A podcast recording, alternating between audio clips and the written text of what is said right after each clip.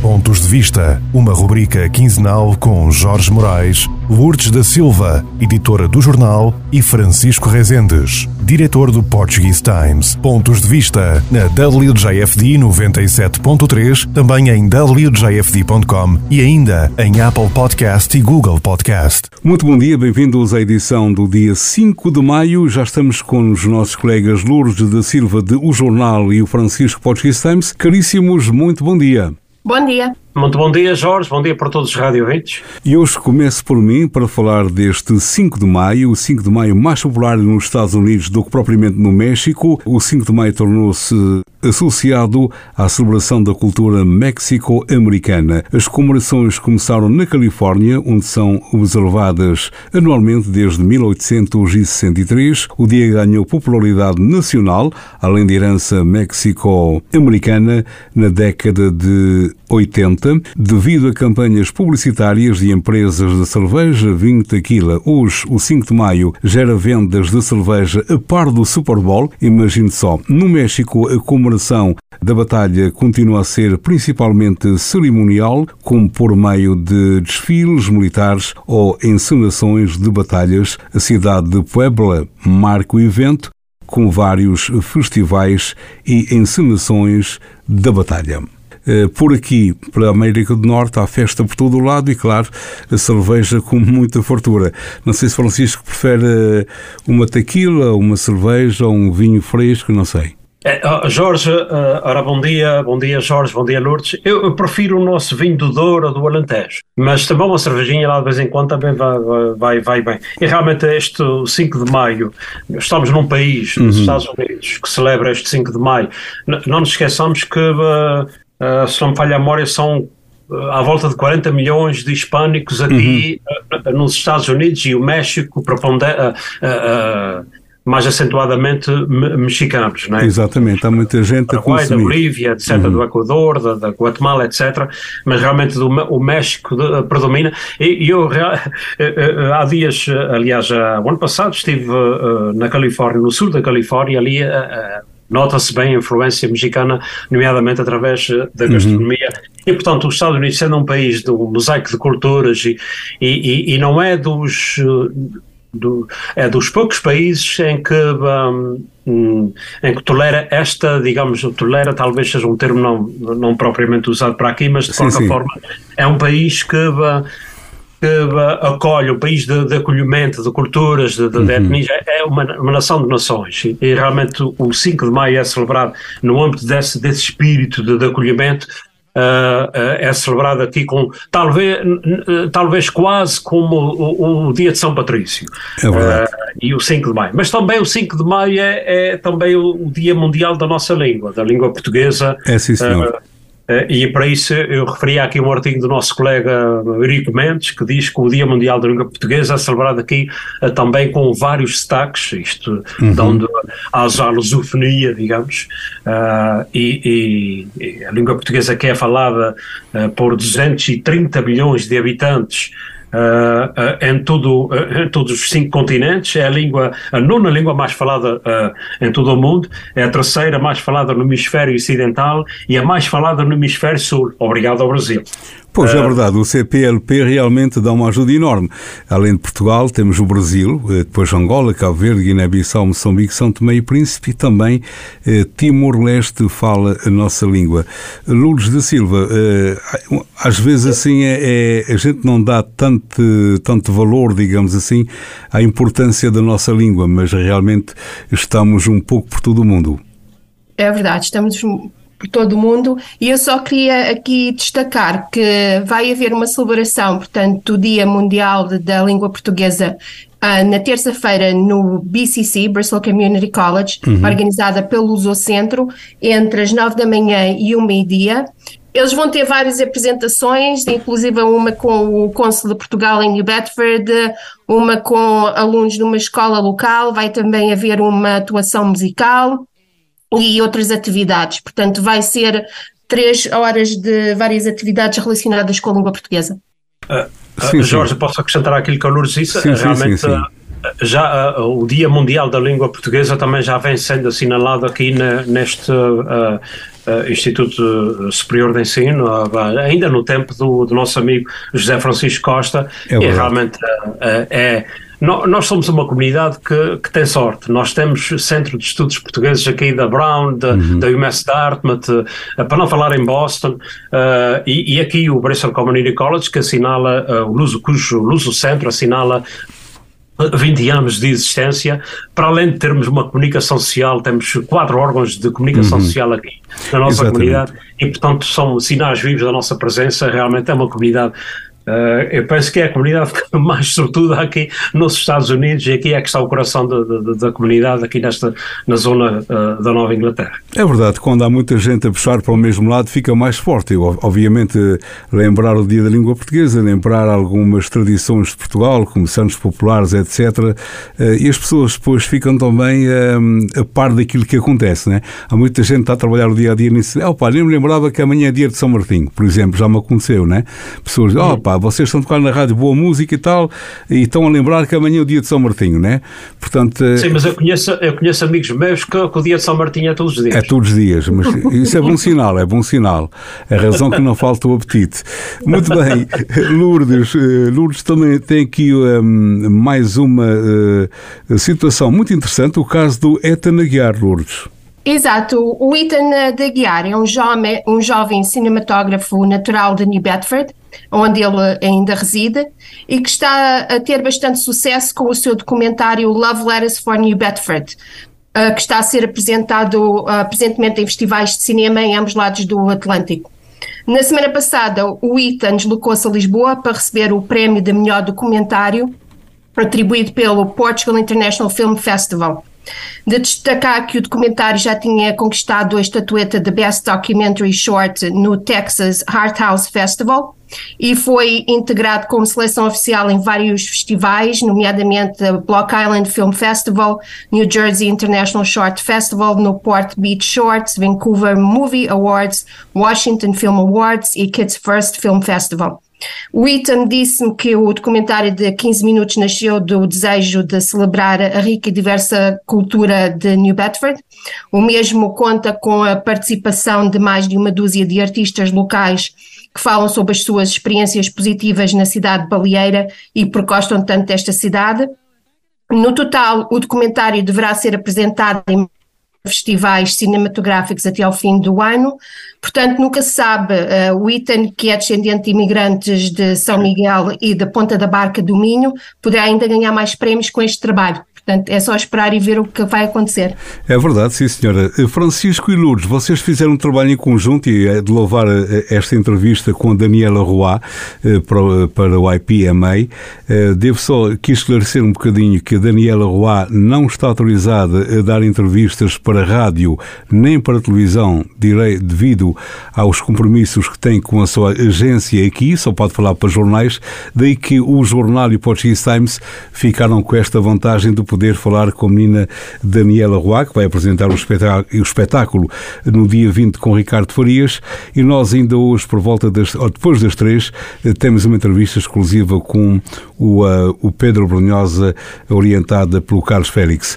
Eh, Lourdes e Francisco, Daniela Roa é aquela jovem que vocês estavam à espera ou ficaram surpreendidos com aquilo que ela disse? Ela é muito simpática, é uma pessoa bastante humilde, apesar da carreira que ela tem. Um, ela é muito humilde, é muito simpática, uh, muito cândida na, na, maneira, portanto, de falar e franca. Portanto, fiquei com uma impressão muito boa dela. Eu, eu também corroboro as palavras da Lourdes, é uma pessoa terra a terra, digamos que para além da sua simpatia e da sua forma de abordar as questões muito, muito simples.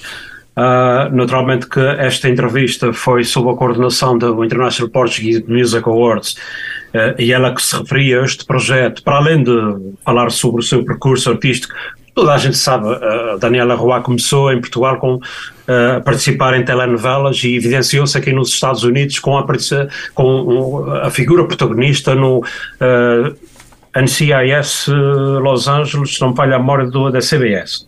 Uhum, exatamente.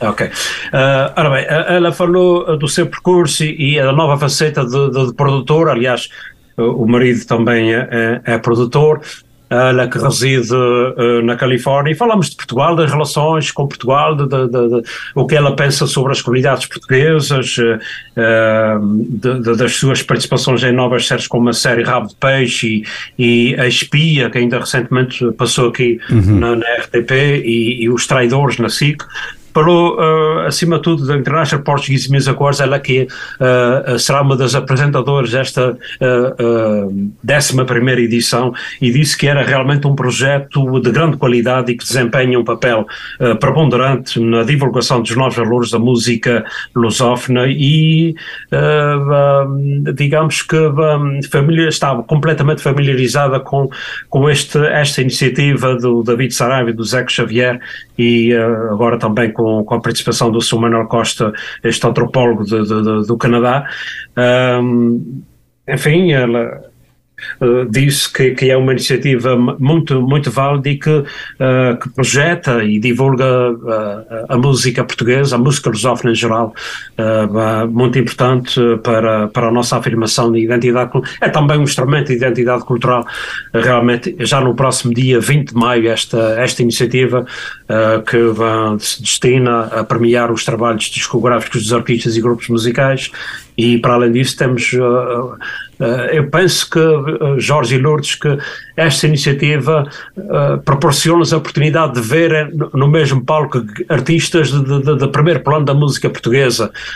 Já tivemos aqui os chutes e pontapés Marco Paulo, o saudoso Roberto Leal João Pedro Paz e muitos outros. Agora vamos ter Pedro Brunhosa, que é a segunda vez eh, que, que, que vem cá e que atua neste certame. Uh, temos o Diogo Pissarra, que é um artista de nova vaga que eu muito aprecio, uh, a Marisa Liz, do Jamor Electro, o José Cid, o Toy, que é, que é uma figura muito popular, sobretudo na comunidade portuguesa da Europa e em Portugal em geral, mas que aqui também tem os seus, os seus adeptos.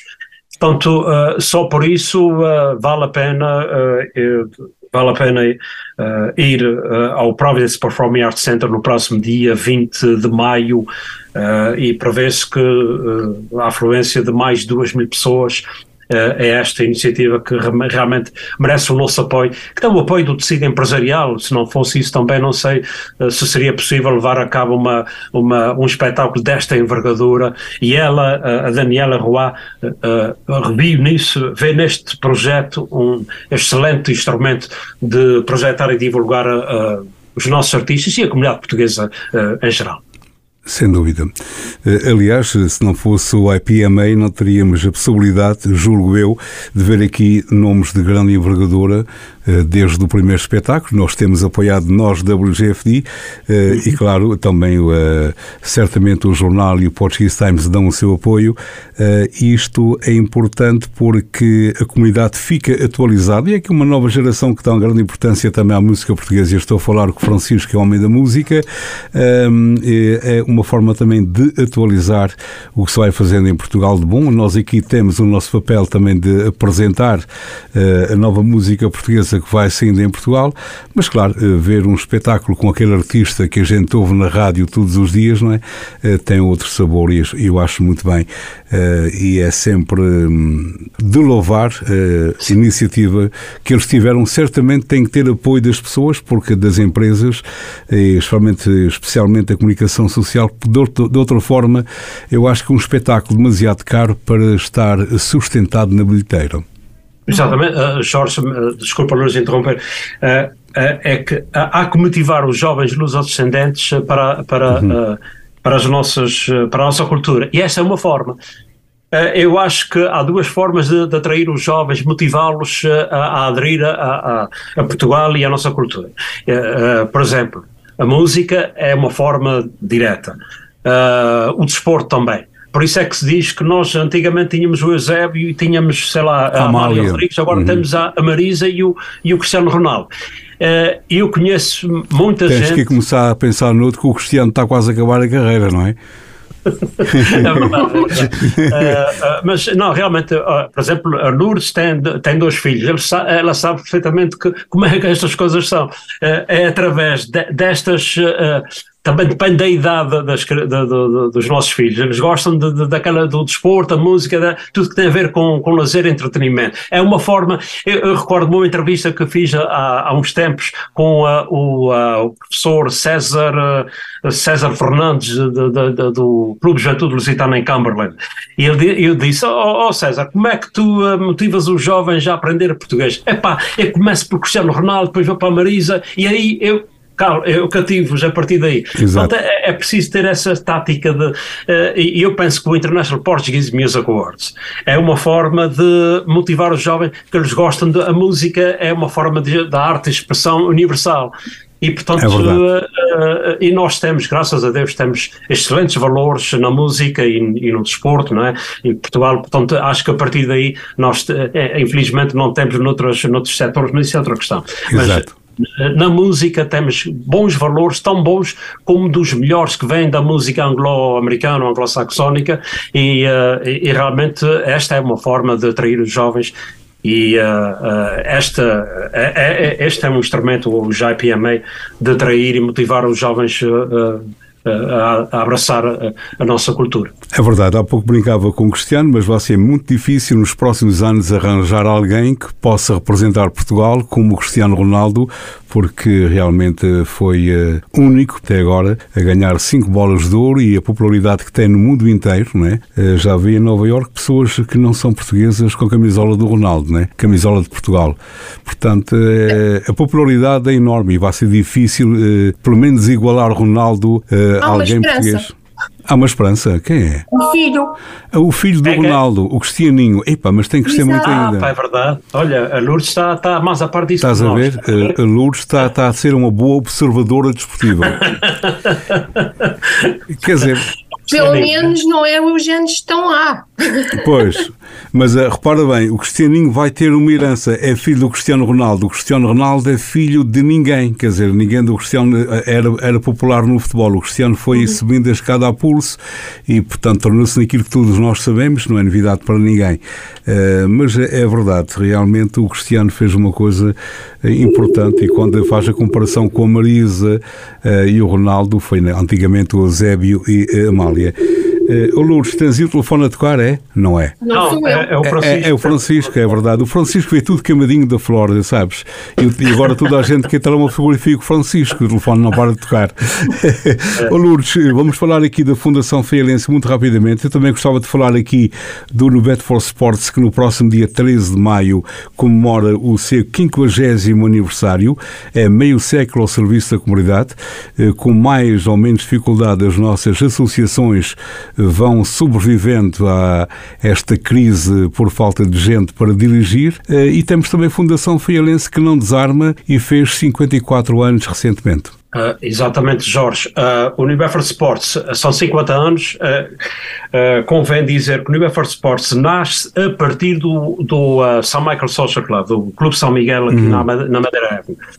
Uh, e, e, privilegiou sobretudo o desporto e outras, outras atividades, mas uh, é um clube que mantém ainda uma certa tradição, as tradições, nomeadamente uhum. as São Joaninas, sim, que se fazem sim. Uh, no mês de junho uh, celebram uh, o, o São João. Não é fácil, não é fácil manter uma organização, um clube nos tempos de hoje, porque os clubes foram criados numa altura em que havia uma, um fluxo migratório bastante ativo. Uhum os, o, os grandes desafios de, destas organizações é o rejuvenescimento e não é fácil, porque, eh, como já temos, já tenho referido em vários em vários uh, encontros, em várias uh, entrevistas, uh, nós estamos a falar de, de, uma segunda geração que são americanos filhos de portugueses e que uhum. não têm os mesmos hábitos e vícios, entre parentes, entre aspas, aliás, do que a primeira geração que vinha com aquela sede, aquela saudade. Uhum. E, portanto, uh, oxalá que o New Effort Sports, um clube que eu tenho um imenso respeito, tenho muitos amigos ali,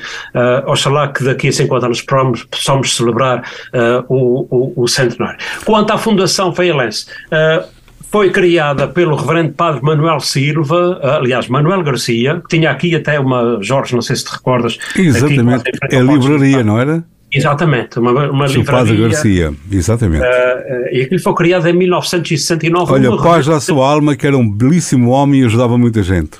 Exatamente, o saudoso padre Manuel Garcia, que eu era amigo pessoal, Uh, e ele uh, foi ali ao Clube União Feirense, que infelizmente é, é uma outra organização que já desapareceu, ali no 199 uh, da uh, não, na Orchard Street. Orchard Street, sim.